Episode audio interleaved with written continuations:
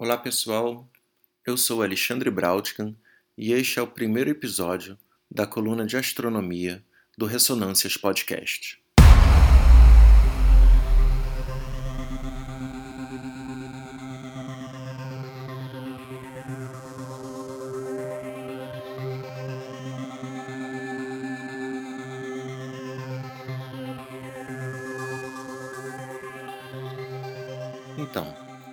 Ideia dessa coluna é não falar somente de astronomia, mas na verdade, a ideia dela primordial assim é trazer para vocês algum tipo de conhecimento que possa ser útil no momento em que vocês estiverem observando o céu.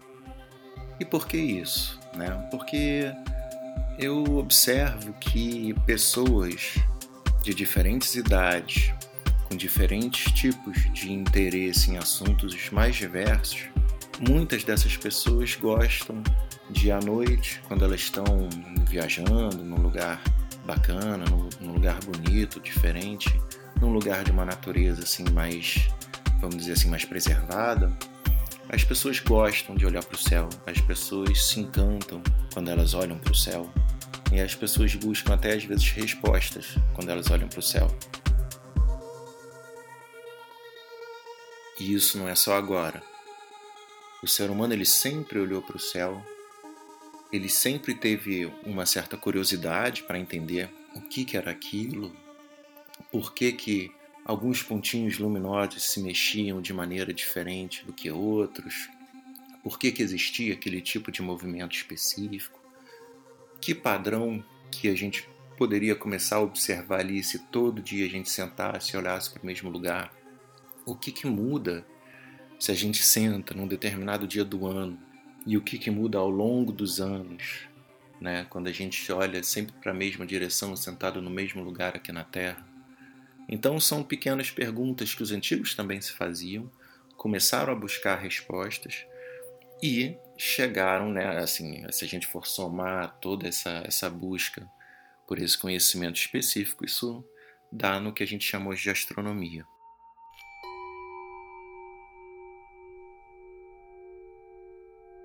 A minha ideia aqui é tentar mesclar essas duas coisas, ou seja, falar um pouquinho sobre o céu, especificamente aqui do hemisfério sul, né, do sudeste brasileiro, mas que de uma certa forma ainda também dialoga com regiões próximas aqui, mas também passar para vocês algum conhecimento astronômico que seja interessante e que some alguma coisa à experiência que vocês possam vir a ter observando o céu. Então, mesmo que vocês hoje morem no hemisfério norte ou em regiões do Brasil que sejam diferentes em relação aqui à nossa região né, do sudeste, é interessante porque esses conceitos eles podem ajudar vocês a observar de onde vocês estiverem. Né? Então, a coisa não se restringe ao céu do Rio de Janeiro, ao céu do sudeste do Brasil, mas de uma certa forma vocês vão ter aí boas ferramentas para trabalhar e para poder ter uma observação do céu mais completa.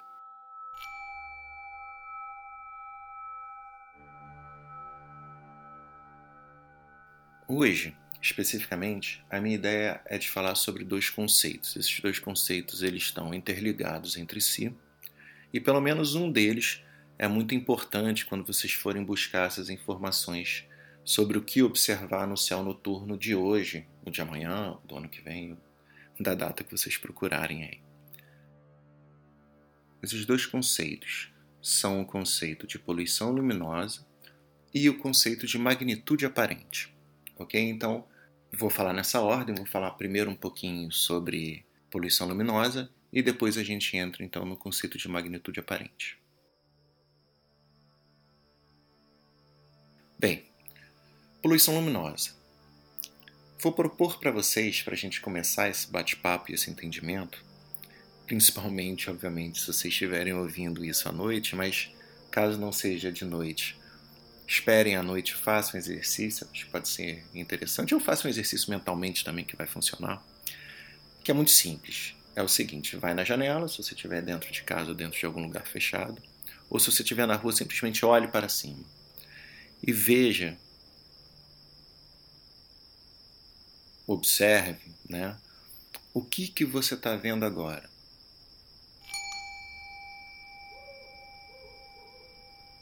Num dia de céu limpo, o que que você observa? Bem, eu posso dizer para vocês aqui no Rio de Janeiro, na cidade do Rio de Janeiro, num dia de céu limpo, e mesmo sendo um dia sem lua, um dia de lua nova, o que, que acontece? Eu vejo algumas estrelas, ok. Então eu posso dizer que eu vejo algumas estrelas no céu. Se a gente voltar no tempo, e quanto mais a gente voltar no tempo, se a gente voltar, vamos fazer um, um, exercício aqui, uma brincadeira, se a gente voltar dois mil anos no tempo, é claro que não precisa de tudo isso, mas se a gente voltar dois mil anos no tempo, se a gente for para o hemisfério norte, para a Grécia, se a gente estiver ali com o mesmo céu que tinha o Hiparco, ou que tinha o Aristóteles, essa galera boa aí, a gente vai perceber que existe uma grande diferença.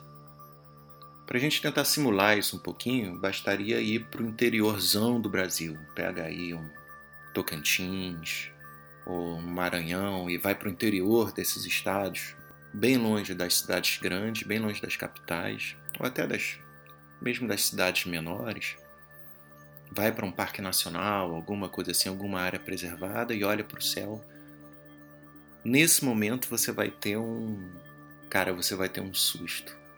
Você vai ter um susto ao mesmo tempo que você vai ter provavelmente uma situação de maravilhamento, né? Você vai ver aquela quantidade de estrelas, você vai ver aquele céu. Na verdade, para o pessoal aqui do Rio de Janeiro não precisa ir muito longe. Se vocês forem para o Sana, ou se vocês forem para Lumiar, ou para um outro lado, se vocês forem para Itatiaia, para Visconde de Mauá, esses lugares aí, Friburgo, Petrópolis, Teresópolis, você já sente uma diferença.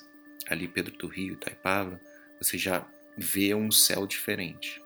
E esse céu, mesmo assim, esse céu ainda não se compara ao céu que seria no interior do Brasil, ou no meio do oceano, ou que tinham os gregos há dois mil anos atrás.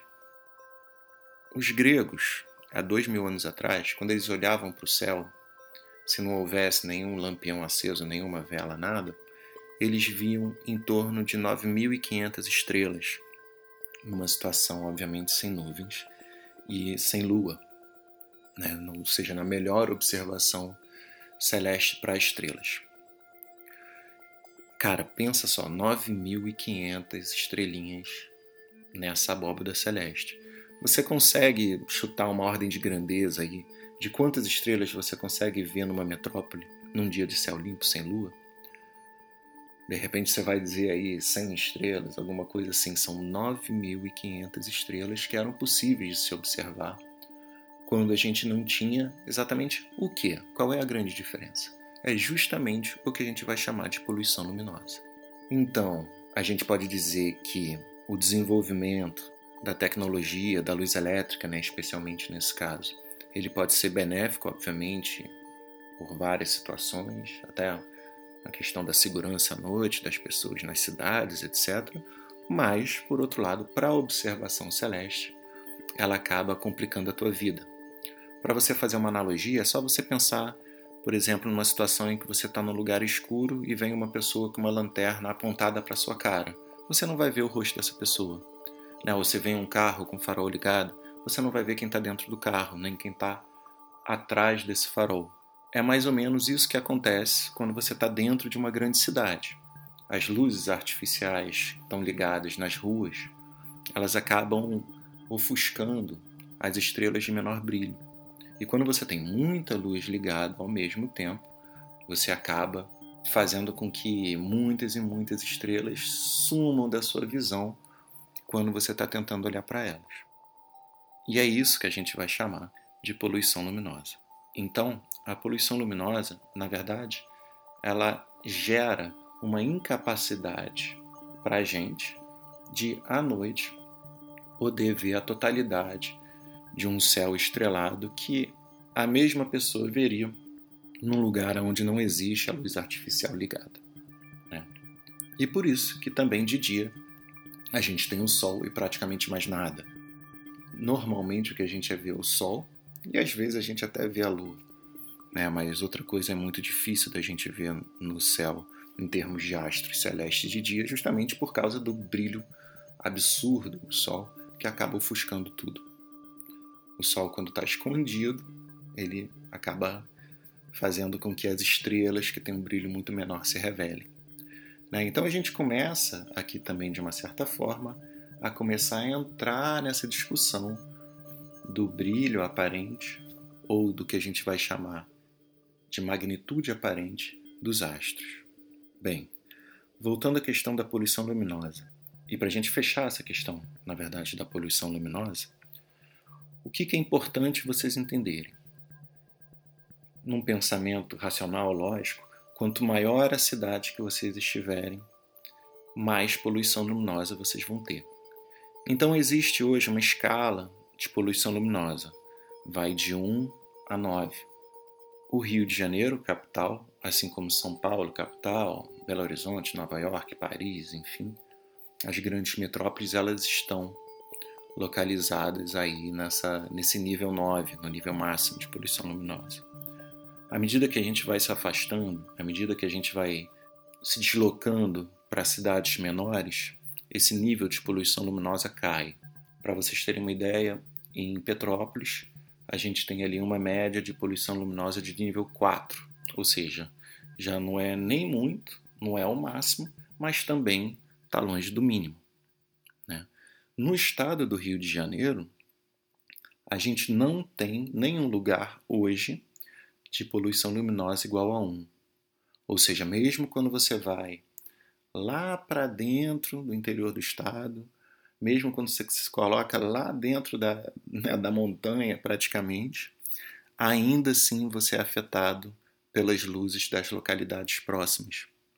O melhor lugar que a gente vai ter é no Parque Nacional de Itatiaia, que inclusive já faz fronteira com o estado de São Paulo, com o estado de Minas Gerais. E lá, bem, a gente vai conseguir uma PL de nível 3, quase nível 2. Mas nível 2, mesmo nível 1, a gente só consegue fora do estado do Rio de Janeiro.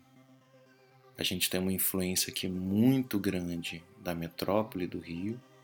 Perto de Itatiaia tem Resende também, que é uma cidade não muito pequena hoje em dia, que faz muita poluição luminosa. E por trás da Mantiqueira, se escondendo das luzes da metrópole do Rio de Resende já é Minas. Então a gente já tem que ir para um outro estado para a gente conseguir realmente PL2. Mas existe um, uma forma interessante da gente saber onde é que tem mais, onde é que tem menos, além de, obviamente, detectar né, onde é que estão as cidades maiores, se elas estão próximas, se elas estão longe, etc. Mas hoje em dia, pela internet, tudo fica mais fácil. Existe um mapa de poluição luminosa que está online de graça. É só vocês botarem lá Light Pollution Map, né, que seria mapa de poluição luminosa em inglês. No Google, primeiro lá que, é, que aparecer, você já bota, clica, ele vai te dar um mapa, uma estrutura do estilo Google Maps, mas por cima desse Google Maps, ele vai fazer uma escala de cores, dando para você essa, esses níveis de poluição luminosa. É bem interessante. Então, com esse mapa, você e você pode dar zoom in, zoom out, então da mesma maneira que no Google Maps, né? Então você pode ver claramente, você vai para um lugar, você pode fazer um planejamento do tipo, eu vou para cá, aqui vai ter um céu mais legal, se eu andar um pouquinho mais para longe desse lugar aqui, eu vou ter um céu ainda mais impressionante se você tiver né, essa pilha de observar o céu, você pode fazer esse controle, você pode fazer essa, essa pesquisa. E é interessante também, nesse site especificamente, ele dá para a gente alguns parâmetros de comparação. Ele coloca a galáxia de Andrômeda, M31, como sendo um, um parâmetro de comparação. Né? Até onde essa galáxia é vista, é, bem, com que nível você consegue enxergar essa galáxia. Ou seja, já estou dando aqui um, uma informação interessante que talvez nem todo mundo sabia, que sim, gente, é possível a gente observar galáxias a olho nu. A gente não está restrito a estrelas que façam parte da Via Láctea, apesar de que, claro, praticamente tudo que a gente vê aqui faz parte da nossa galáxia, mas também existem outros objetos astronômicos muito interessantes que estão para fora da nossa galáxia, que são outras galáxias e que podem ser vistos. Não na cidade grande. Aqui no Rio de Janeiro não dá para ver a galáxia de Andrômeda, mas você chega num lugar de PL3, PL4, você já começa a conseguir observar esses astros, o que é muito interessante. Então, tá aí uma primeira diferença para quem quer observar na janela de casa ou para quem quer viajar, ou para quem pode, né, também viajar para buscar esses outros astros. E aí, independente de que tipo de astro seja, se é uma galáxia, se é uma estrela, se é um aglomerado, se é uma nebulosa, se é um planeta, qualquer um desses tipos de astros, se é um satélite, né, como uma lua, as luas de Júpiter, se é um satélite artificial ou uma estação espacial como a ISS, todos esses objetos celestes que podem ser visíveis a olho nu de alguma forma, todos eles têm características que são marcantes e que são importantes para a gente procurar eles dentro dessa observação. Principalmente quando a gente vai para um lugar de PL baixa, né? Porque se você tem 9.500 coisinhas no céu para você observar, também às vezes acaba virando onde é que está o óleo, né? Você tem que procurar ali numa colcha de estrelas muito mais vasta um objeto específico. Quando você está numa situação de PL alta, você tem menos objetos no céu e, em contrapartida, acaba ficando um pouco mais fácil de achar as coisas. Por exemplo, se você está no Rio de Janeiro, você quer achar o Cruzeiro do Sul, ou se você quer achar as Três Marias, vai ser bem mais simples, porque você tem menos estrelas para te confundir a cabeça. Então também, assim, lado bom e lado ruim, nada é 100% ruim, nada é 100% bom, assim, dentro da observação do céu. Você sempre pode buscar alguma coisa interessante no final das contas.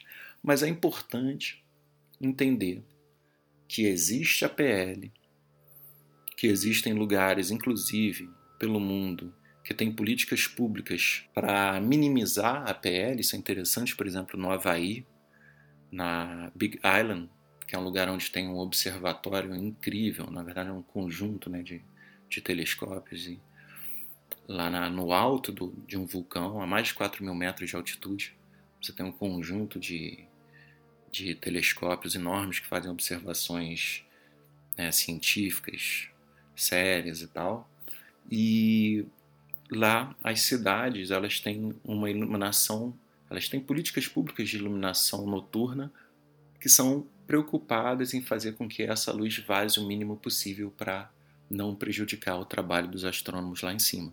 Então, existem exemplos de situações interessantes que têm essa preocupação específica com a PL. Né? E assim, bem, temos a PL, temos um mapa de poluição luminosa para a gente poder consultar e a gente vai buscar né, elementos que estão no céu que a gente possa observar ou a olho nu, ou com binóculo, ou com telescópio. E aí o que, que acontece? Normalmente, quando você vai procurar um objeto, primeiro, obviamente, você tem que saber se ele está no céu, né, que você está observando, porque mesmo na melhor situação possível, pode ser que aquele objeto não se revele para você pelo fato dele dele não se revelar no seu hemisfério, às vezes, ou pelo fato dele só se revelar, né, como o céu ele vai mudando ao longo do ano, as, existem constelações que aparecem num momento, outras que aparecem no outro. Por exemplo, se você quer ver, já que eu já falei nela, né, se você quer tentar ver a galáxia de Andrômeda, agora o verão é um bom momento. Se você tiver no nosso inverno aqui do, do hemisfério sul, não vai ser um bom momento para tentar achar ela. E por aí vai. Então você tem meios de determinar ou de, de descobrir quais são os objetos interessantes que estão no céu naquele momento e tentar achar eles. E um dos parâmetros mais importantes, que inclusive é, é parâmetro de filtro de busca dos objetos, é a magnitude aparente. Então por isso eu escolhi começar falando sobre ela e sobre a poluição luminosa nesse nosso primeiro podcast.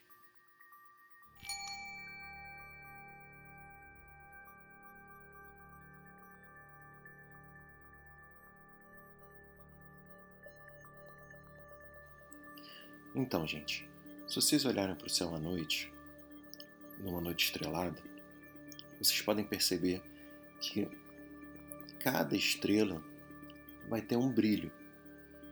E você vai perceber que existem estrelas que brilham mais do que as outras. Então, na verdade, a quantificação desse brilho é o que a gente vai chamar de magnitude aparente. Por exemplo, Sirius, é uma estrela muito brilhante no céu. Sirius vai ter um valor de magnitude aparente. Todas as outras estrelas brilham menos do que Sirius, e essas estrelas vão ter um valor diferente de magnitude aparente. E essa escala é curiosa, porque, na verdade, ela tem uma relação um tanto quanto inversa, ou seja, quanto maior o valor do número, menos brilho aquela estrela tem. Então, uma estrela que tem brilho 1, que tem brilho 0, essa estrela ela é mais brilhante do que uma estrela que tem brilho 5, que tem brilho 6. E isso contando para a gente aqui na Terra, olhando para o céu. Tá? Isso não é o brilho real da estrela, como se todas as estrelas estivessem ao mesmo, à mesma distância da gente, porque hoje a gente sabe que cada estrela está a uma distância diferente, o Sol inclusive, né, que é uma estrela, e isso faz com que esse brilho chegue com mais ou menos intensidade. Então, por isso que a gente chama de magnitude aparente. Aparente porque é o que transparece para a gente observando aqui da Terra. É a o brilho que a gente vê no céu, como se fosse isso. E isso tem uma relação direta com a poluição luminosa. Ou seja, quando você tem uma poluição luminosa alta, a quantidade de estrelas que você vê no céu é menor do que quando você tem uma poluição luminosa baixa, certo? Ou seja, o nível máximo de magnitude aparente de uma estrela no céu para a visão a olho nu muda dependendo de quanto de PL você vai ter. Se você tem uma poluição luminosa muito alta, o máximo que você consegue enxergar é 1. Se você tem uma poluição luminosa baixa, você vai conseguir ver mais estrelas. Então, estrelas que você não vê na cidade grande, você vê no interior do Brasil, de, enfim, né, de qualquer outro de qualquer outro país.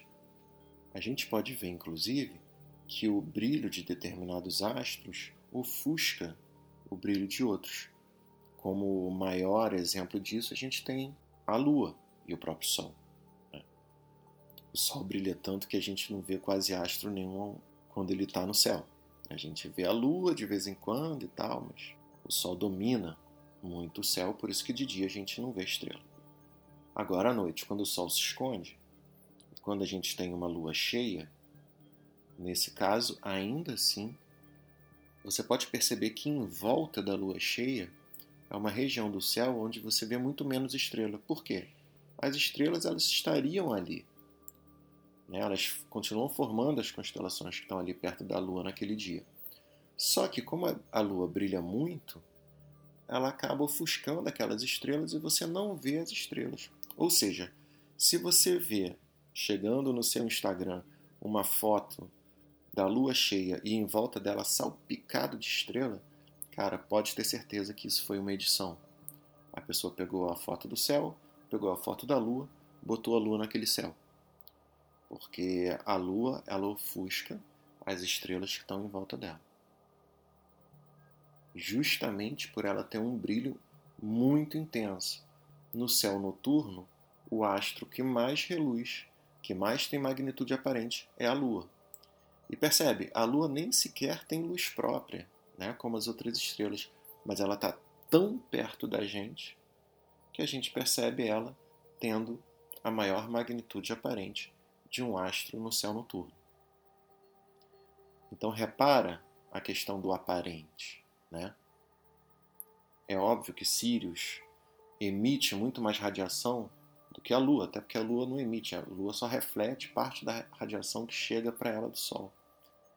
Mas Sirius, por estar muito mais distante, é percebido por nós aqui com menos brilho e por isso vai ter uma magnitude aparente que revela um brilho menor do que a da Lua para a gente aqui. Só queria deixar claro também que magnitude aparente é um valor que extrapola o zero para o lado negativo. Então, astros com magnitude aparente muito intensa vão ter esses valores negativos. É o caso de Sirius, é o caso da Lua, é o caso de alguns planetas, como Vênus, como Saturno, como Júpiter. Todos esses astros no céu eles têm magnitude aparente negativa. Bem, já que eu citei Sirius, vou falar um pouco mais sobre essa estrela e falar também sobre a constelação de Órion, que são alguns astros que estão no nosso céu do verão, aqui do hemisfério sul agora. Então, além de vocês terem contato com alguns conceitos da astronomia, também é legal vocês entenderem um pouquinho o que vocês podem ver hoje. Né? Como que a gente pode achar Sirius? Sirius está nascendo já bem alta no céu. Como é que você vai fazer? Bem, o Sol se pôs o Sol se põe no oeste. O primeiro astro que você vai ver ali mais ou menos naquela direção do Sol, baixo no horizonte, vai ser Vênus. Vênus tem uma magnitude aparente de menos 4,6. Se a gente quiser fazer uma comparação com a do Sol, o Sol tem uma magnitude aparente de menos 26. Então vocês podem entender que são muitas e muitas e muitas vezes mais brilhante o Sol do que Vênus. Lembrando que a cada valor unitário de magnitude aparente que se acrescenta, que se subtrai, né, você tem uma relação aí de vezes 2,5 o valor de intensidade luminosa, de brilho, ou dividido por 2,5, dependendo se você está aumentando ou diminuindo. Então, tudo bem a magnitude aparente de Vênus é de menos 4,6. Ok, você está ali, olhou para Vênus, o céu está ficando mais escuro, a noite está chegando. Então você vai ficar de costas para Vênus. Quando você fica de costas para Vênus, se você olhar para frente e para o alto, você vai começar a ver as estrelinhas aparecendo. A mais brilhante, de costas para Vênus, vai ser justamente Sirius, Sirius é uma estrela esbranquiçada, azulada, e ela tem uma magnitude aparente de menos 1,5, ou seja, ela ainda é também um objeto celeste bem brilhante. Sobre Sirius, é legal lembrar que o Sol só brilha mais para a gente porque ele está muito mais perto de nós. Em termos de comparação de distância, a luz do Sol demora 8 minutos para chegar até a gente. A luz de Sirius demora em torno de oito anos para chegar até a gente. Então, a uma mesma velocidade, um demora oito minutos e o outro oito anos. Para vocês verem a diferença de distância. Sirius tem mais que o dobro da massa do Sol, na verdade, em torno de 2,4 vezes, e emite 25 vezes mais luz que o Sol. Apesar de Sirius ser mais massiva e mais luminosa, ela é mais jovem que o Sol. A sua idade está estimada ali entre 200 e 300 milhões de anos, enquanto que o Sol tem ali em torno de 5 bilhões, 4 bilhões e meio, 5 bilhões de anos. E, inclusive, se a gente comparar com a idade da Terra, né, Sirius é bem mais novo que a Terra. O próprio Corcovado, Pão de Açúcar, essas montanhas que a gente tem aqui no Rio de Janeiro, elas têm idades bem maiores do que a própria estrela Sirius. Então isso é uma coisa engraçada, né? A gente, pelo menos eu sempre pensei que as estrelas estavam lá e a Terra foi não, nem todas estavam lá. E existem estrelas ainda mais jovens, bem mais jovens, como a gente vai ver logo a seguir. Bem, olhando para Sirius, se você olhar à esquerda de Sirius no céu, você vai ver ali três estrelinhas, uma bem do lado da outra. E elas formam as Três Marias. É um conjunto clássico de estrelas que a maioria das pessoas consegue identificar com facilidade no céu. As Três Marias, diferente de Sirius, elas fazem parte já de uma outra constelação, que é a constelação de Órion, o Caçador. E essa é a primeira constelação que a gente está falando aqui. a primeira das 88 constelações que estão mapeadas aí na nossa abóbada celeste.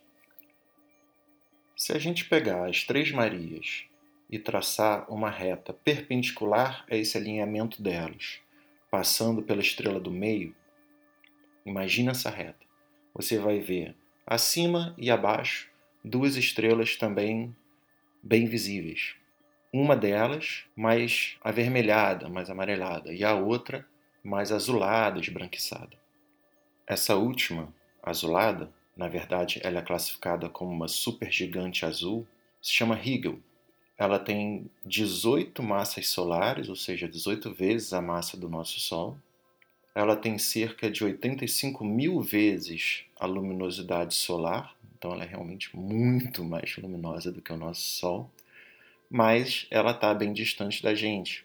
Se vocês lembrarem que a estrela que eu estava falando, Sirius, tinha 8 anos-luz, essa estrela tem em torno de 770 anos-luz, ou seja, a luz dela demora 770 anos para chegar aqui até a gente. Ela está muito mais distante. E mesmo assim, ela é muito brilhante, né? Para para conseguir, mesmo com essa distância, ainda se destacar bastante. Ela é a estrela mais brilhante da constelação de Órion e, por sinal, ela é a estrela mais brilhante da região do Sol na Via Láctea, que é a nossa galáxia.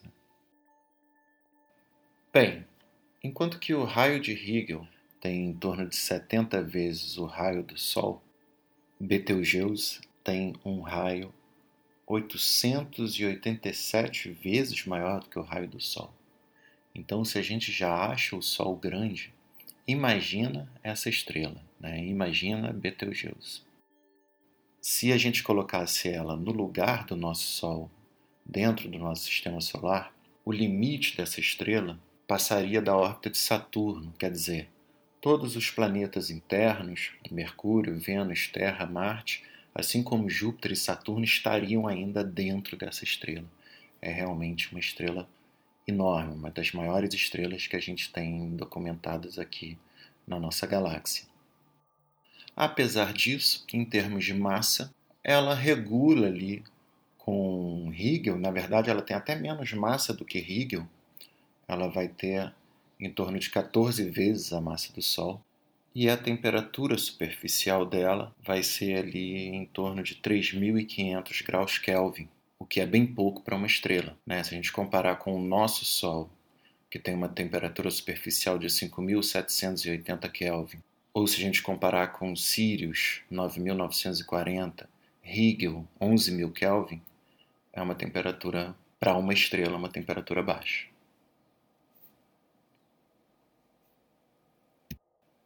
Agora uma coisa interessante, né? notícias fresquinhas. Betelgeuse se envolveu em polêmicas, olha só que coisa linda.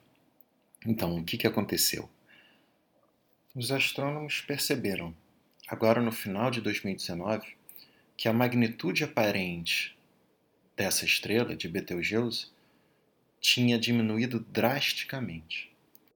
Bem, Betelgeuse tem mais ou menos a mesma idade de Higgle, são, entre aspas, né, apenas 8 milhões de anos. E eu estou colocando aspas porque na Terra muita coisa aconteceu antes disso, né? A gente tem a separação, por exemplo, da América do Sul com a África. Esse processo de separação se inicia há mais de 100 milhões de anos atrás. A gente tem a extinção dos dinossauros há mais ou menos 65 milhões de anos atrás. A gente tem o início da formação dos Andes aqui na América do Sul e a colisão da placa da Índia com a placa da Eurásia, também começando ali a formação do Himalaia, isso antes, tudo isso antes desses últimos 8 milhões de anos, por exemplo. Mas bem, voltando a falar de Betelgeuse, esse tipo de estrela, ele tem um tempo de vida bem menor do que as outras. Então, Enquanto o nosso Sol tem um tempo estimado de vida de 10 bilhões de anos, Betelgeuse já está no seu final com seus 8 milhões. E por conta dessa diminuição do brilho, muitas pessoas pensaram que Betelgeuse poderia estar tá chegando ao seu fim e dessa forma explodindo numa supernova, o que traria uma situação muito interessante Primeiro, para os cientistas, né, a possibilidade de observar uma supernova que não esteja em outra galáxia, que esteja relativamente perto da gente. Betelgeuse está a uma distância de mais ou menos 720 anos-luz daqui. E, ao mesmo tempo, da gente poder observar uma supernova no céu como nunca pôde se observar antes, por conta dessa proximidade dela. Ela teria, assim, um brilho intenso, equiparável ao brilho de Vênus, talvez até superando o brilho de Vênus, e isso faria com que a gente pudesse, inclusive, ver ela durante o dia. Isso ficaria nos céus durante alguns meses e depois rapidamente ela perderia esse brilho. Isso tornaria uma anã branca. Houve um rebuliço muito grande na comunidade científica, astronômica por conta disso, mas parece que, na verdade, queimou-se a largada e não é bem isso. Hoje já se estima uma possibilidade de em até 100 mil anos esse evento acontecer, que para o tempo de vida de uma estrela é relativamente curto, mas enfim, parece que nem a gente, nem a nossa geração vai estar tá vendo isso aí, pelo menos com essa estrela. Para a gente finalizar sobre Betelgeuse e Rigel, essas duas estrelas, né, uma supergigante azul, a outra supergigante vermelha, algumas coisinhas interessantes sobre nós humanos e como a gente observou e nomeou essas duas estrelas, né? Sobre Hegel, eu já falei. Betelgeuse, a etimologia dela está relacionada à mão do guerreiro ou ao braço do guerreiro, enquanto que Hegel, esse nome estaria associado ao pé do guerreiro, quer dizer, Orion sendo a representação desse guerreiro mitológico, e os nomes das estrelas se relacionando com essa figura, né? um caçador no céu. Para a gente a coisa fica um tanto quanto invertida, então na verdade parece que o guerreiro está de cabeça para baixo para quem está aqui no hemisfério sul. Lembrando que todas essas figuras, né, determinadas a maioria delas pelos gregos, no hemisfério norte essas figuras estão direitinho de cabeça para cima e aqui embaixo elas ficam meio que de ponta cabeça. Então, para a gente ver a figura fica um pouquinho mais complicado porque elas estão de cabeça para baixo. Interessante também perceber que em outras culturas que a princípio não tiveram nenhum tipo de contato com a civilização grega antiga, também viam um ser humano nessa forma que se forma no céu. É, por exemplo, para os nossos índios aqui, os Tupi-Guarani, as estrelas das constelações de Órion e de Touro, que estaria à esquerda de Órion, exatamente a constelação exatamente à esquerda de Órion, constituem na verdade a constelação do Homem Velho. E aí junta as estrelas dessas duas constelações gregas para constituir essa constelação do Homem Velho dos índios Tupi-Guarani. Diz o mito que esse índio, esse homem, seria casado com uma moça bem mais jovem mas que ela se apaixonou pelo irmão mais novo dele, né, do marido. Para se relacionar com o cunhado, ela matou o marido cortando a sua perna direita. Os deuses, com pena do homem velho, decidiram eternizá-lo em uma constelação. Já no Japão, o clã Genji escolheu Higel e a sua cor branca como símbolo do clã, chamando essa estrela, né, que a gente chama de Hegel, de Genjibushi, enquanto que o clã Reiki adotou Betelgeuse e a sua cor vermelha. Essas duas poderosas famílias lutaram então a Guerra Genpei no século XII e traziam Hegel e Betelgeuse em seus respectivos estandartes. E para a gente finalizar essa questão cultural da relação do homem com o céu noturno, existe um estudo, uma hipótese interessante que é desenvolvida no livro Antes das Pirâmides, de Christopher Knight e Alan Butler, onde eles sugerem que existem relações específicas com as três grandes pirâmides e a constelação de Órion. Bem, vamos lá. O que, que eles defendem no livro? Assim, de forma rápida aqui, só para vocês terem uma ideia. Bem, eles dizem que as estrelas próximas do Polo Celeste elas eram importantes para os egípcios porque elas nunca se põem, e isso é verdade, né? O polo celeste é justamente aquele ponto na esfera celeste que fica fixo no céu e as outras estrelas giram ao redor dele. Né? Portanto, essas estrelas próximas do polo elas eram, elas eram descritas nos textos antigos como inextinguíveis ou imortais. Os reis acreditavam que eles também seriam inextinguíveis após a morte. Então, é fácil a gente ver que os reis poderiam fazer uma associação aí entre essa característica deles e dessas próprias estrelas que estavam próximas do polo. E a gente pode dizer também que a constelação de Órion teria um lugar muito importante na mitologia egípcia, pois ela era considerada a alma de Osíris. Tradicionalmente, esse deus, Osíris, é considerado por eles senhor das duas terras, senhor dos céus e da terra. Também era considerado senhor dos mortos e nessa qualidade era sempre representado mumificado. O que eles mostram no livro, o que eles apontam no livro, na verdade, é trazer uma pesquisa do egiptólogo Robert Boval. Os pais dele eram belgas e ele cresceu na segunda mais importante cidade do Egito, que era Alexandria.